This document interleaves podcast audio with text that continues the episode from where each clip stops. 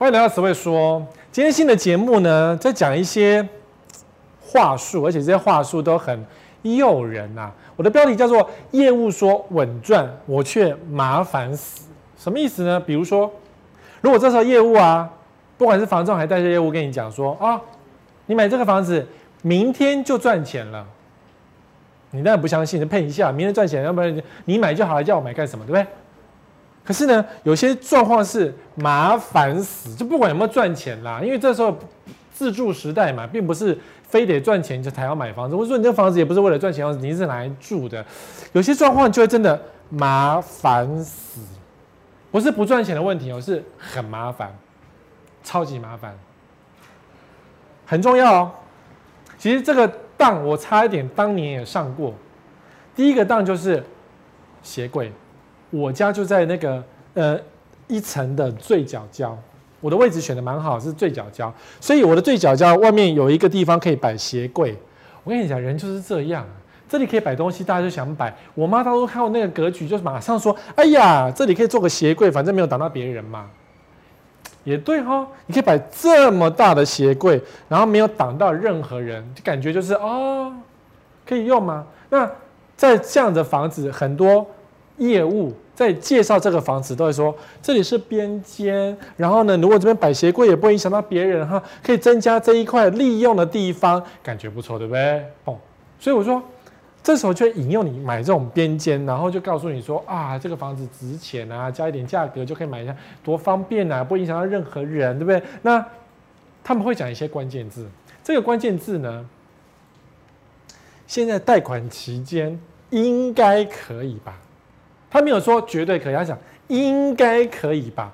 代管期间嘛，反正现在也没有很确定，管委会也没有成立啊，所以应该都可以。等到以后管委会决定的时候再说嘛，对不对？好，第二个，公设比很高，因为现在公设比随便是三十三、三十四，还有我曾经讲过有五十三趴的公设比啊，公设比很高，赚一点面积回来嘛，你把一个鞋柜摆在门口，赚点位，这样也很好啊，对不对？没有妨碍到别人嘛？这句话很常讲。对啊，我们我们是有品的人，对不对？我们没有想要妨碍到别人，我们没有贪小便宜这么多，我们贪一点点小便宜就好了。所以没有妨碍到别人嘛。好，法规规定 TT 要这么大，太浪费了。哎，这句话我也常听哦。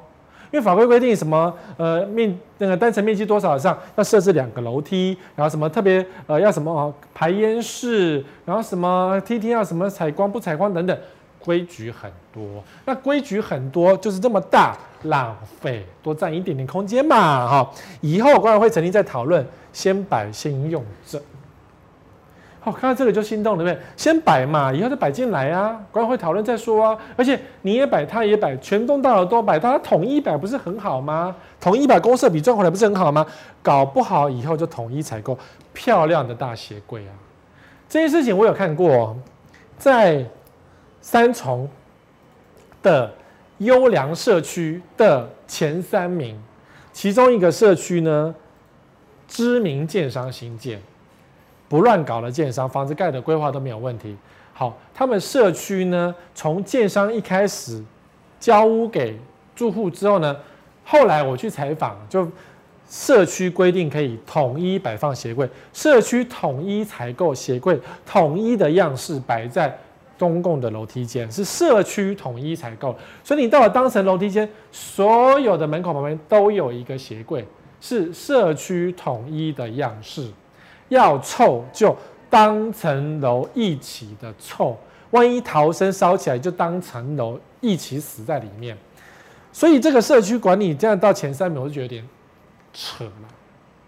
但你们社区决定的啊，我觉得为了安全起见，我是绝对不允许这种事发生的。我一定会叫公安局全部给我拆光光。好，因为在浓烟密布的时候，你脚很容易踢到别人的臭鞋子，然后就跌倒死、昏死在那边，然后就被烧死。何必呢？还有，我为什么电梯一打开，叮，闻到的是别人家的臭鞋子味道？你不觉得很不合理吗？你要臭自己臭，我不想要闻到别人家的臭鞋。好，就这么简单。因为呃，台湾有很多那种楼梯啊，是全部摆满鞋子的。奇怪，大家不用走路吗？每一层整整齐齐的摆满住户的鞋子，大家不用走路哦。他说我有很有品啊，我摆得很整齐啊。我看到一定会乱踢，把它踢得乱七八糟。我会做这种事情。好，那你看这个门口有空鞋柜，是台湾的新闻。隔天秒塞满邻居的鞋子，就是说有一个有一个，这是网络新闻啦，就是有一个人他买了一个房子啊，然后这个当成楼梯间，当成梯厅，突然间多了一个鞋柜，然后他想说，哎呦，这个鞋柜很大一个嘛，谁都可以用嘛，然后也不知道是谁的，邻居说已经摆很久了。然后结果呢？隔天他说、哦、可以放，可以放，就隔天全部塞满旁边住户的鞋，他一双都没有帮，没有办法放，全部塞满。好、哦，然后他当然很气炸，就说你给我全部把它搬走，我要把这个鞋柜搬走。然后更妙的是呢，这个新闻居然讲说房仲慌了，希望大家以和为贵。为什么是房仲慌了、啊？这个房仲一定有鬼。对，这一定说，嗯，那你们那个住户协调一下，不然就把那个搬走嘛之类。居然是房仲慌，这个新闻真的很奇怪。房仲为什么在这件事情掺了一咖？是不是房仲是隔壁住户啊？对不对？很奇怪。但是我觉得就是不应该在任何的地公共的地方摆鞋柜是正确的事情。但你家如果有怎么办？我实在觉得。初犯哦，就是邻居初犯，你就拿一个塑胶袋改宽宽的放在他的门口，告诉他说不要再摆出来了。好，或者是说你把一只鞋子踢到电梯门口电梯的附近，让他看得到这一只鞋子没有不见了，然后然后记得知难而退。当然这件事情还是要管委会来出面比较好一点，就是管委会规定社区不能够摆鞋子。那如果你今天是公寓呢？公寓的话，你还在跟邻居讲一下说，鞋子不要摆出来，我们要走路上下楼梯踢到你鞋子，不是很不好吗？从楼上踢下去怎么办？对不对？楼梯就一个而已，大家用嘛。你说，呃，你走一边，另外一边放鞋子不准，踢到了就是滑倒，老人家如果踩到鞋子滑倒就死，这是个很危险的事情哈。所以鞋柜，我每次讲鞋柜是一件社区管理最重要一件的事情。就在于它是一个安全的，好，这必须要一个安全，所以什么任何利用的地方都不要利用，安全最重要。好，再来，台北市规定那个就是房子在移转的时候呢，要有出要请建筑师出具无违章证明，这件事情可能大家都忘记了。可是呢，你会发现台北市新房子渐渐的违章建筑变少，什么阳台外推啦，或是什么雨呃雨遮外推啊什么的，真的渐渐变少了。这是柯市长的一个发明哦，因为只有台北市有这样做，其他县市都没有这样做。他说，从二零一五年九月一号起，领到使用执照的新建筑新房子，要过户之前都要出具无违章建筑证明，懂我意思吗？二零一五年九月一号之后的房子，要过户都要请建筑师出具无违章证明，就是说这个房子是没有违章建筑才可以过户，没办法要管你嘛，因为前面的市长都不管嘛。其实新北市也没管，桃园也没管，大家都不管啊，乱七八糟的。我觉得管才是对的，才会有品质出现。然后你不管就乱七八糟，然后就烧死人整天。真的、很多县市为什么烧死人？阳台外推封起来，什么防火巷封起来，全部都烧死，或是什么呃呃什么工厂变成小隔间，有没有？全部都是违反消防，然后全部烧死了。这个县市长应该去管理才对，责无旁贷。所以台北市违章真的比较少。二零五年九月一号起都要无违章。那这个新闻是什么？你说要无违章，我建筑师我随便盖个章，眼睛蒙一下我就过去了嘛？我跟建筑师买一个无违章证明可不可以？可以，有建筑师愿意花钱啊，愿意赚这个黑心钱，就买得到无违章证明。但是呢，也有可能被张到啊。四十七岁的建筑师在二零一七年就是协助万华哦十三楼住家第二次移转是十二楼呃十三楼买卖，然后他露台加盖。然后他写无违章证明，然后就被罚钱了，就被罚钱了。所以总是会有没张到，所以你今天做坏事被张到，罚钱了，罚多少钱啊？判处三个月徒刑，缓刑两年，得易科罚金，还至少付六万块。签一个名，付六万块，还被缓刑，你懂我意思吗？这个等于是这就是伪造文书啊，这个很严重啊。所以台北市的管理有时候它的房子上真的比外县市好，非常的多。我真的觉得很舒服。不然你真的是这边一个外推，这么一个改建，现在全部都要靠管委会的力量去做这个事。管委会哪有这么强力呀、还不如政府直接一声下令。对，所以我们那什么，呃，旧公寓什么顶楼加盖弄乱七八糟，有没有？政府不管啊，这是政府的错啊。人民会做没有错哦，人民会违章是人民有贪小权利的事情发生，但是政府要管，对不？哦，好。再来，我慈贝哥常讲说，有些建商不能碰，因为有些建商容易漏水，房子盖得不好，什么等等的。这时候呢，业务就会说：“哎呀，到时候建商保固就好啦。我们建商很好哦，保固五年了，保固十年不漏水哦。漏水的话就建商出钱啊，你懂我意思吗？会这样子做一个奇怪的保固啊。然后你就哦，对啊，这个建商虽然封闭号不好，但是呢，建商说他会保固，那我们就相信建商会保固了。反正房子漏水，有人会管理嘛。”这个对吗？不一定。好，房子漏水，建商保固，可是保固是有限的。所以虽然建商保固不漏水，这是顶楼，哦，因为买顶楼担心漏水嘛。那如果说今天这是顶楼，建商说保固，可是事实上过了保固时间之后，谁付钱？管委会，你的荷包。管委会。你的荷包付钱，所以你买顶楼的人最怕漏水。那漏水，建商会不会帮你修好？在保固期间内是他的责任，保固期间之外是管委会，懂我意思啊？好，所以你说啊，这个烂建商说保固五年，可不可以买？那我当然回答就是说，这个烂建商怎么盖都会漏水。我们先不要讲谁，因为谁都一样。好，烂建商保固五年，这五年每天一直来给你修漏水，你会不会疯掉？是他来修了，可是整天家里跟废墟一样，跟对不对？这里闭啊，那里漏水，然后整天建商来修，修完修不好，修不好继续修，修了五年之后呢，叮，时间到了，他不理你了，你家这五年都在漏水，第六年开始建商不付钱，你自己出钱，会吐血，对不对？哦，所以这样子，所以。所以你遇到哪些情况下必须要小心建商保护这个诱惑？第一个是种奇怪大树的社区不要碰，比如说，比如说龟山有个社区非常的强调自己社区有落雨松啊，我已经骂过一次了，结果呢他继续打那种落羽松广告，然后就是社区有落羽松森林。然后有一些购屋者啊，还很开心说：“哎呀，我们家终于快要落，快要完工了。现在在什么呃，准备装潢了？你觉得我会不会很开心之类的？还在 IG 发一些限动之类的哦。我都看着觉得，好吧，你等着两年后漏水吧。落羽松它就是会有这种气根，你用刀子砍掉它还是会长出来啊。那。这样子的根系这么强，就是会让你家的地下室漏水。因为如果种在一楼中庭，它的根系很强力的，就会钻破所有的漏洞。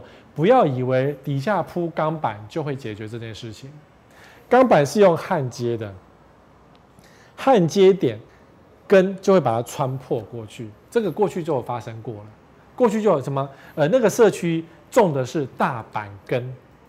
大板根的植物啊，那个根有支强力的，慢慢的、慢慢推进，就会让地下室全部漏水。那个根直接钻到排水孔里面，整个社区排水孔都是树根。所以，如果说这个社区规划是奇怪的大树，以后你家就会漏水。建商是保固没有错，可是呢，漏水修不完。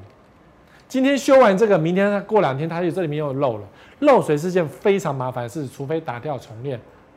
但打掉层尽量不可能，尽量帮你修漏水都只是打打针而已啊，一针几百块、几千块就随便打个几针就说我修啦、懂我意思吗？所以社区规划奇怪大树那种大板根的啦、落羽松的啦，以后也会漏水啊。水池过多的，有些社区强调我们有多项公设，有露天游泳池、SPA 三温暖，然后室内泳池等等，这种水池过多的。一样，以后这边水池下面就漏水，就像，呃，芦洲有一个捷运共构宅，我不要讲哪一个，芦洲有一个有一个建案啊，它一楼其实也没有太多水，我记得水池也一些些，有一些小喷泉，然后有种很多植物，房子盖好就漏水了，啊，就漏水了。水池过多，有时候并不是它黑心或粗心，就是水池在一楼，为了为了要怕漏水，它会做，比如说钢板，比如说 epoxy 什么等等，可是会地震啊。震一震，你说本来是密合就会松开来，你懂意思吗？所以不管是奇怪的大师或是水池过多，以前开始更好很密合的，都会因为地震的关系都 leaky 啊。所以你焊再厉害，它也会离体懂意思吗？好，所以水池过多的中庭要小心，以后地下室漏水一堆。北部朝东朝北，中部面海，南部朝西南。这个是季节风的关系，就是家里容易漏水的，就要非常的小心。建商的风格跟品质，如果这个建商以前曾经有漏水的新闻，以后代表绝对会漏水。好，以前建商有漏水的新闻，以后就代表绝对会漏水。所以你如果是这样子的情况之下，不可以买北部朝东朝北的窗户，因为窗户窗户容易漏水，窗户就容易漏水，漏水就壁癌。哦，你家修漏水修不完，建商保固再多，十年也一样。这十年每天修漏水你就疯掉了。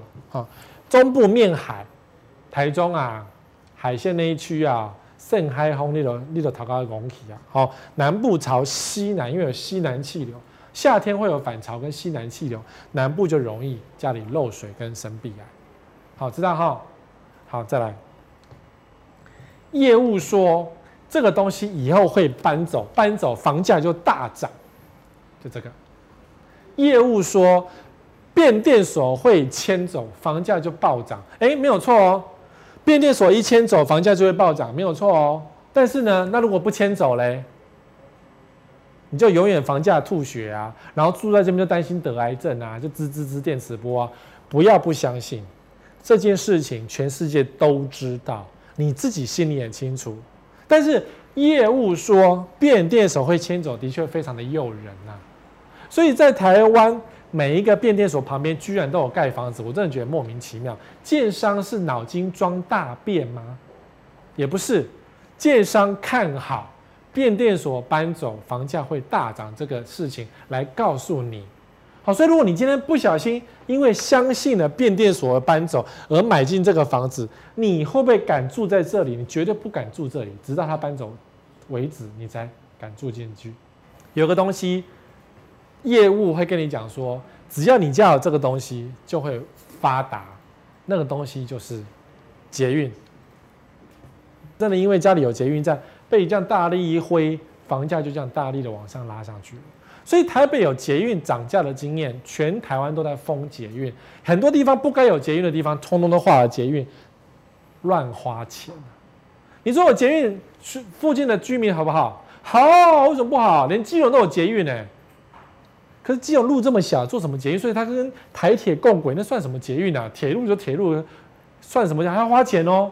我不是说基隆没有捷运这个，呃，基隆不值得捷运，不是，是这个就是一个政治的术语啊，就骗你说我捷运。可事实上，它就是一个火车的共轨，捷什么运啊？现在火车还不是一样？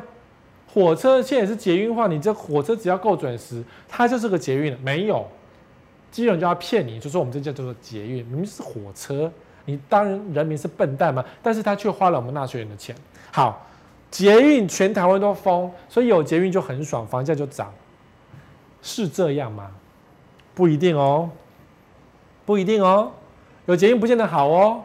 比如说像中和，中和有捷运很久，可是中和有捷运都快疯掉了。捷运也是电磁波啊，然后窗景还看得到你家在干嘛？你在那边挖鼻孔，就后面搭捷运经过，然后环状线又慢慢的开。因为它这真的是绕的乱七八糟哦，然后就看到，诶，你的挖鼻孔就经过，你没有穿裤子，要经过，他就拿手机给你拍一下，好，或者是说原本是至少有开阔街景的，就突然间出现一个有噪音的捷运，所以这样像锦屏路上啊，那些高楼大厦啊，它的中低楼层非常的吵。我有朋友住在锦屏路的高楼层，你说高楼层没有影响？他每天打电话给捷运局抗议，说捷运太吵了，只要是高架都吵。所以在台北，只要捷运高架就是扣分，不是加分了，已经是扣分了，已经是扣分了。好啦，结果台中人不明就里，因为台北太聪明了，我们太习惯，我们一听都知道这是有问题的东西啊。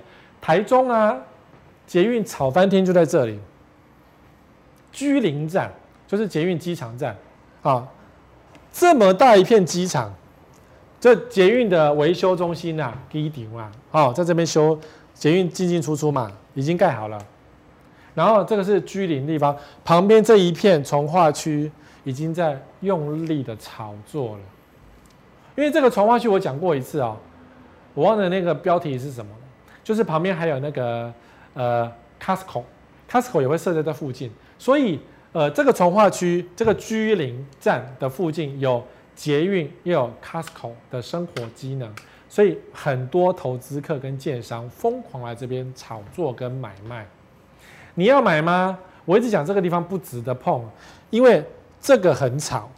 你在这附近，只要是在旁边，都听得到捷运在铿铿锵锵，嗯，biang biang biang 什么的，一大早清晨就发车，然后万一车子有状况就开始敲啊什么的，这个会发出很大的噪音。先来后到，这边是捷运的机场，哎，很吵哎，你懂吗？那你住旁边干什么嘞？我不明白啊，你有这么你的大脑脑容量这么小吗？所以我捷运就马上以为这里是发达地方就冲进来了吗？你懂我意思吗？不要那么笨好吗？不要那么容易被人家说服，说有捷运就会赚钱。什么我们建商很有良心，现在只卖一瓶十万，等到什么呃以后交屋之后这边就会二十万。你有这么好笨？你有这么这么好好好说服，耳朵那么软吗？好，用一点点智商来想一想，住在这旁边是什么样的光景？就只有非常的吵，不信。你自己去看一下，但是现在捷运还没有正式通车，还在试营运而已啊，所以没有这么多吵杂的东西。到时候磨轨道的磨轨道，敲车厢的敲车厢，换轮胎的换轮胎，不小心碰到蹦一下，什么声音都有，吵死。好，所以千万不要以为有捷运就会赚钱，这个早就在早就在台北已经告诉你，没有这么好事了。OK，好，再来还有什么东西？业务说。有这个就会发达。然后这个房子是这样，当初建商跟亚历山大合作，所以呢，这个社区一下子就卖光光了。然后因为社区有一个很大的专业健身房，哇！我有朋友住里面哦。然后呢，他说在健身房营运的时候，他每天他们家的地板都浴室都是干的，因为他每天都下来洗澡，他不去运动，他只是洗澡，洗完澡再回家去，所以他的厕所、他浴室都是干的。他的他的浴室只是拿来上厕所而已，好，然后没事就到健身房吹冷气，反正会员卡办了嘛，就到底下吹个冷气，看个报纸，然后洗个澡，泡个三温暖，多好！哎，这是当初在营运的好处，是的确如此哦。而且住户有打折哎，所以为了健身房去买的住户的确是有的，为了健身房而买房子的住户是有的，有的哦，只是后来这个健身房倒了。那怎么办？那么大的空间怎么办？就没办法啦，没办法经营呢，因为有招商过，可是没有人要营运，只好自己用。自己用也用不了多少啦，所以当初你以为的优点，就突然间变成缺点。其实这种情况还蛮多的，比如说像板桥的那种大社区，有个一千户、一千多户的大社区，以前地下室也是一个很大的健身房，啊，不是地下室，它的。公共设施的健身房也是有对外营业的，可是对外营业的健身房一直倒闭，倒了两次的样子，倒两次哎，你说这个社区要怎么营运啊？做不下去啊，然后收回自己用吗？那就是一直付管理费哦。健身房管理费是很凶，你不要以为没有什么管理费哦，冷气要钱，开销要钱，如果要请教练管理也要钱，越大的平数管理的人越多都要钱，所以不要以为健身房是不用花钱的东西。摆一摆跑步机就好了吗？没有你想象中这么简单。好，可是呢，因为健身房在拉抬房价的，还是有这个经验。比如说像阿管，我们的馆长，馆长他说，当初他要去台中啊，去找新的场馆，结果被拦湖，然后什么崇德路二段本来是 KTV，他已经想说好啦，我要去把那个 KTV 租下，结果被同业抢租。房东狠开两倍价格拦截，曾经有这个新闻出现，好吓死了，好什么月租只有八十五万，然后什么两倍就一百多万，什么等等，好，阿管馆长要去，曾经是要去台中，居然造成当地的租金拉抬上涨，哎，他会不会盖好我们不知道，他会不会怎么弄我们那时候都不知道，结果呢，业务已经跟你讲说，哦，健身房来了，哦，馆长来了，这里房价要大涨。这种讲法跟当年的亚历山大有什么两样？没有两样。亚历山大真的很好用，只要有亚历山大，房子就可以加价卖，你知道吗？因为它是以前是高级的象征，现在倒了没有了。所以馆长的健身房会不会倒？不知道，因为现在健身房太多了，到处都有健身房开。公立的健身房很便宜，也是到处开啊，真的到处都有运动中心啊。所以不要为了健身房去买房子这件事情，要特特别的小心哦，要特别的小心。所以像这样的新闻还是有的。你看，捷运共构宅看板移结构受损，健身房告侵商誉败诉，什么意思？在捷运的公馆公馆站这栋大楼，它底下有一个健身房。好，当年它底下是商场，所以这个上面是那个捷运共构嘛，有捷运嘛，然后有商场嘛，大家和乐融融没有错。结果后来健身房进驻了在里面，可以有没有？听那个哑铃到地下蹦一下啊，或是那个跑步机啊，这个声音啊，或是那个那个什么做那个重量训练有咔啷咔啷。有没有杠铃摔在地下的声音啊？然后住户就觉得震动哎、好恐怖哦，结构受损哎，然后就对外什么拉白布条做记者会啊。那但健身房说你们太夸张了，你们那个妨碍我名誉啊。于是告来告去，结果呢败诉。也就是说健身房真的会吵到住户啊。然后说说什么？呃，租给健身房之后呢，发现地下三楼、四楼的楼梯间梁柱龟裂、水泥剥落，什么鬼的？啊，什么健身房有三十吨的水柜、锅炉跟 SPA 池超重什么等等的。这件事情呢，我当年也呃评估过这件事情，就是空有的商场突然间要进驻一个健身房，其实是不可以的，因为如果你有个按摩池进去的话，你的楼地板是要要加强结构的，不然那个载重是载重不了的。你懂吗？你看起来好像一个不是很大的那个 SPA 池啊，那个泡布鲁布鲁布鲁有没有？不是很大的 SPA 池，它都会让你的楼地板载重变得很重，然后很重，就地震来的时候有可能会塌或是会倒之类的。所以最近还有个新闻出现，这个健身房藏民宅，一元控逃生门被挡，杠铃很吵。这个在安和路上，大安区的。大安区的豪宅，这个这个房子真的是曾经是台北的百大豪宅哦，现在可能也算是百大民宅，不是豪宅了，以前是豪宅。然后呢，第它的低楼层。啊，也是被进驻健身房，健身房住户觉得很吵，乒乒乓乓这样子啦，所以住户开始开反布条，然后叫他们滚出去之类的。然后可是他们说，嗯，我们安全，结果就发现，哦，原来健身房进面你是违规，它里面有什么呃什么安全门给它堵住啊，什么鬼，被人家找到一个漏洞，跟哎，被人家找到瑕疵。好，所以有健身房在社区下面，如果是一个大型的，而且有对外营业的，不见得是好事。除非他当初设计规划过是一个很安静的、加强结构的，否则你说以现在的商场的结构，硬要加一个健身房去，都可能会有一点点的风险。对啊，你看前面那个捷运公共不是是楼地板什么龟裂什么鬼的吗？很恐怖哎、地下龟裂有可能房子会倒哎、然后这是很吵哎、你懂吗？好，再来，中介房仲最喜欢讲，有时候业务那个建商的代销也会讲。有星巴克，有星巴巴，房价就涨价。有星巴克代表区域高级繁荣的象征，要加个高级，区域高级的象征，所以这里的房价绝对会起涨。拿着一杯星巴克走在路上，都是时尚的象征，好像星巴克就是一个神一样，对不对？虽然大家。没办法每天买星巴克，而且星巴克不就是一个咖啡店吗？就是就是一个咖啡啊，而且好贵，一杯一两百块哎。那你跟 Seven 的咖啡比呢？哎，low，同一家对不对？星巴克跟统一是同一家的啊，一个 high 一个 low，至少价格就差很多了，所以感觉高级。但如果今天这边挂的是什么 Seven Eleven，就觉得啊便利商店还好，可是挂星巴克，哇，业务就说你们家要发了。是这样子吗？当然不一定啊，他是别人的业者哎。星巴克有时候也没有很好哎。你看这个，你家附近的星巴克真的了不起吗？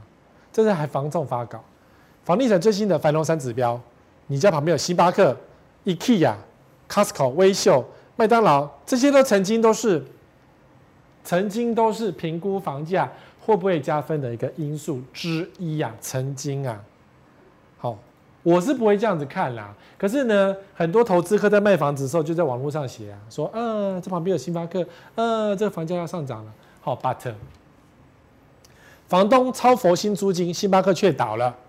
星巴克会倒哦，会哦。不是那个什么，像东区啊，房房无良房东把房租涨价，所以星巴克跑没有，这是超佛心租金在 A 七，很悲惨哦。A 七合一住宅本来是星巴克，后来星巴克倒了，我不知道为什么住户不爱喝星巴克，然后就变成平价咖啡，住户选择平价咖啡，不选择星巴克，是这样的也没有，是星巴克在里面，然后后来生意没有很好，所以他走了，然后那个平价咖啡就想试试看嘛。反正都是卖咖啡嘛。那我们讲说这附近是平，这房价的确是平价，可是的确啊，星巴克是会倒的，像天母店也会倒啊，天母哎，天上的 mother 也是会倒啊。星巴克只要业绩不好，或是业绩没有做到应该有的水准，他的评估说啊，那这里当初我们做失败，他就迁走。所以星巴克是会倒的。哦，不要以为星巴克不会倒，那百货公司嘞？百货公司也会倒吗？百货公司一定是业务说的房价涨的象征，像这个是星光三月，这个星光三月是桃园的大有店，在大有路大有特区那边哦，这边住了很多人。这一区当初为什么发达？因为星光三月。有去逛过这家星光三月都知道，这应该是三商百货吧？你们知道三商百货吗？哎，小编知道三商百货吗？小编点头哎。我们以前逛三商百货就很开心的，然后三商百货倒了，因为它太小了，社区型的百货。这个是社区型的星光三月，超小了。可是呢，附近所有的利多都来自于这家星光三月。你去逛一逛就知道，你真的觉得这个跟你想象中的新光三月是不太一样的。但是它却能够屹立一二十年而不倒。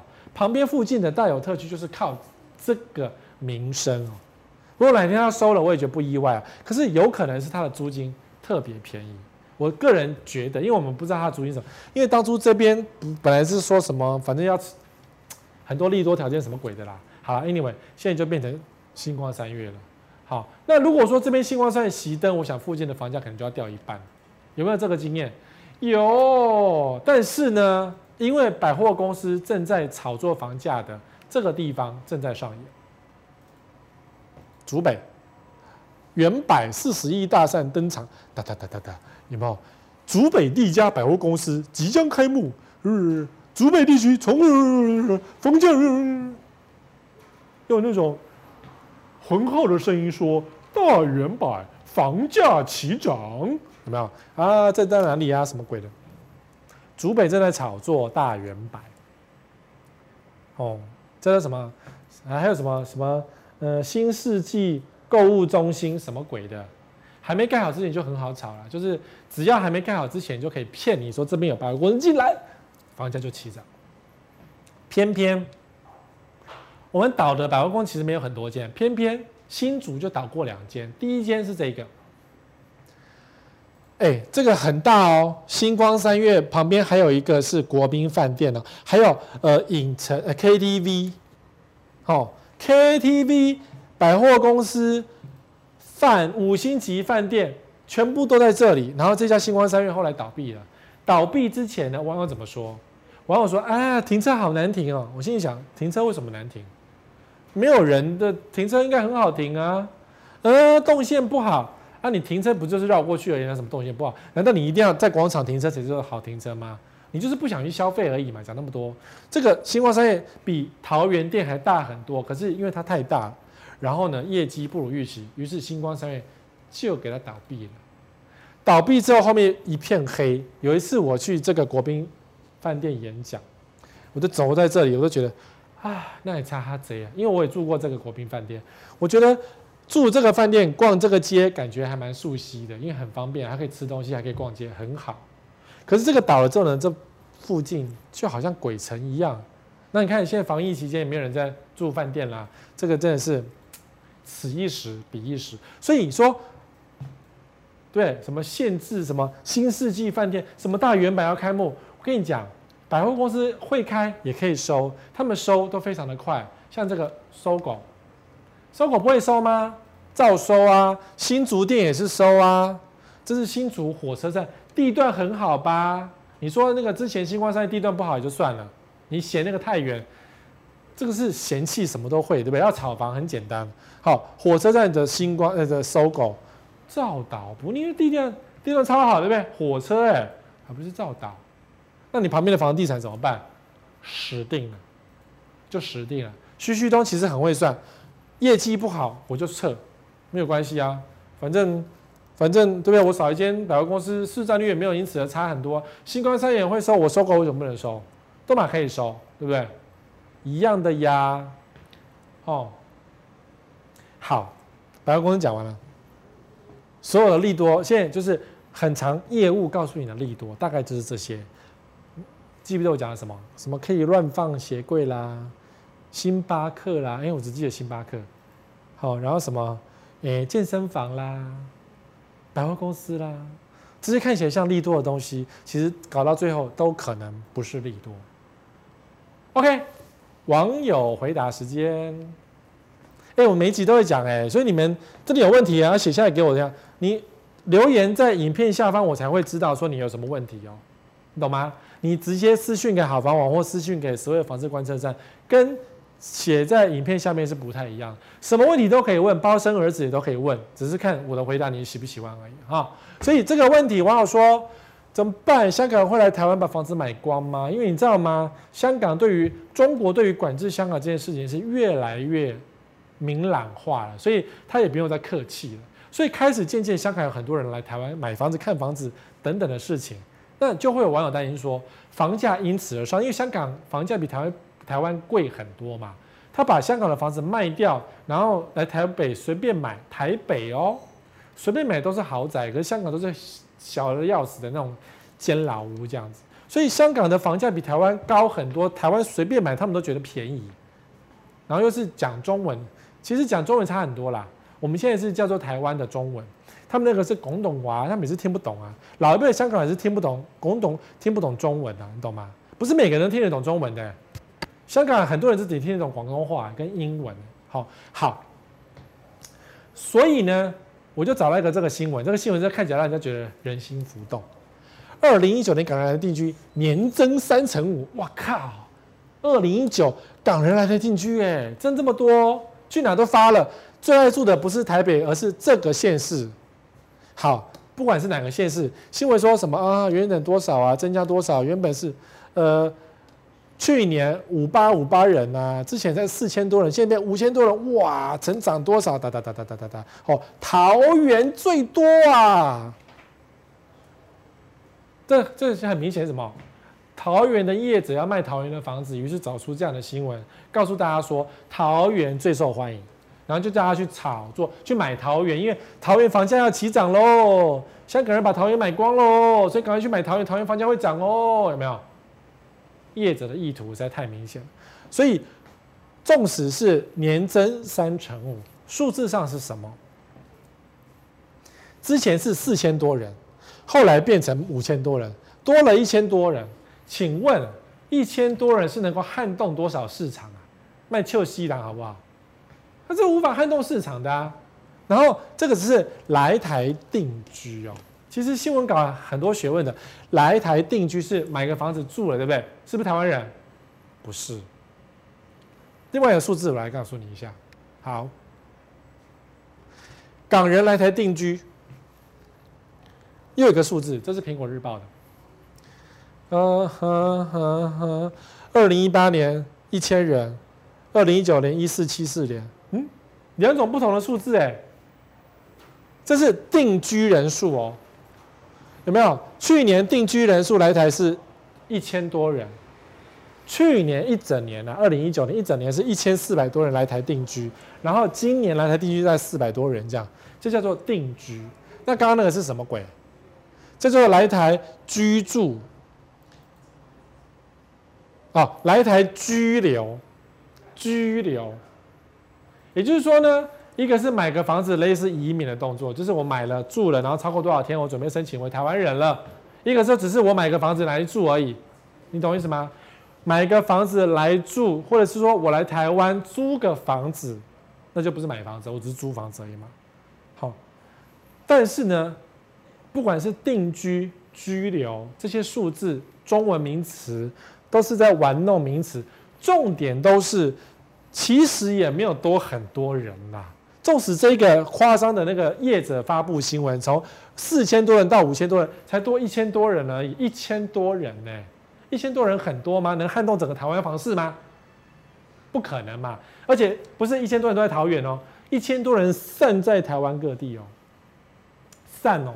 然后依苹果日报这个版本，一年一千多人，刚才是四五千嘛，这个一年一千多嘛，今年四百多人而已，有很多吗？有撼动房市吗？香港能够撼动台湾什么房市嘞？一千人来台湾能够撼动房市吗？你想也知道嘛，除以对不对？纵使分散六都，一个都分散个几百人而已，两百人能撼动房市吗？卖臭西郎啊！所以就有一个华侨啊写信问我，因为他说他之前他之前房子买在淡水的山上，就是小平顶那个九挂山，他当初看好中国人。中国会来台湾炒房，于是他就买了这个九卦山的其中一个社区。结果呢，这几年发现哇，他没有住哦，房价下跌，他快哭死了，他快哭死了。但他很有钱啊，只是说房价下跌，内心感又没送而已。所以他就说啊，他问我说，可不可以再买一间房子？我就告诉他，当你要居住再买都来得及。好，当你要居住再买都来得及。如果你是来炒房的话，你注定要赔钱。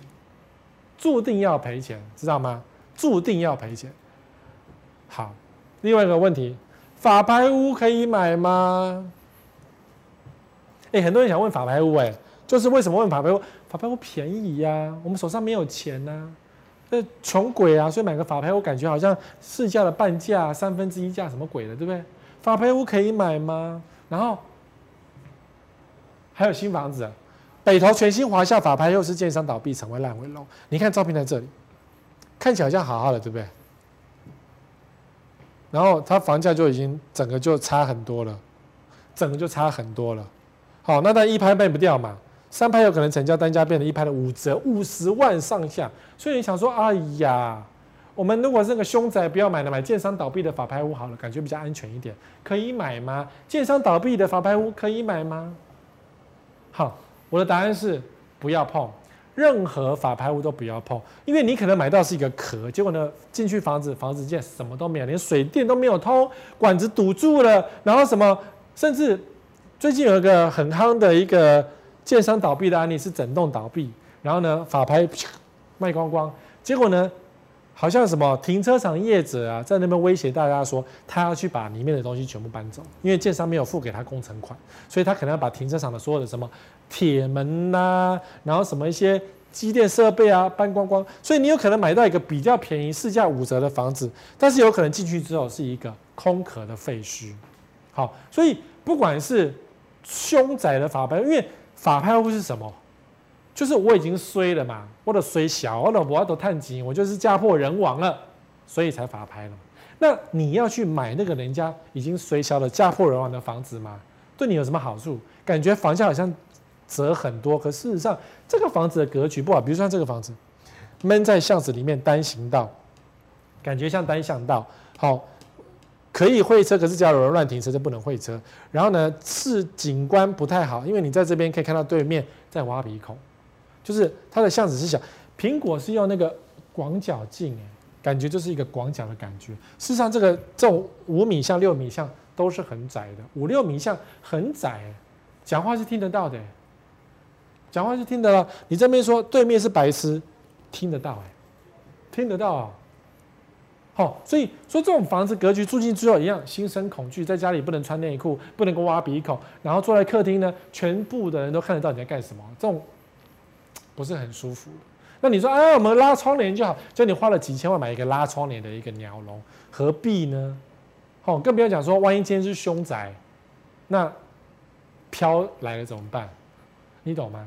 呃，我不信这个，对，你不信这个，可是别人相信，台湾的九成都相信，只有你一成不相信。当你住进去之后，你想卖房子的时候，你这个房子就备受考验，人家就不想要，不想要买你这个房子，你这房子就一定会滞销或是价格折损。好，所以不要以为法拍一开始买到便宜，你会赚到便宜。事实上，答案是你一点便宜都占不到。所以不要去买这个法拍。那你说我买一个法拍屋租给别人好不好？也不好。两个原始屋主都在衰了，然后你买这个房子，你也要跟着衰吗？那你叫你的房客衰，你这样子有道德吗？没有道德。好，好啦，今天要是过了一个小时，很快哈，一个小时咻一下就过去了。喜欢我现在的节目吗？我想应该不会太讨厌哈。如果你喜欢的话，记得分享给你的朋友，让更多的人知道。呃，全台这样讲有点臭屁，但我觉得是全台唯一会讲实话的房地产节目，就在这里。好，我们下礼拜见，拜拜。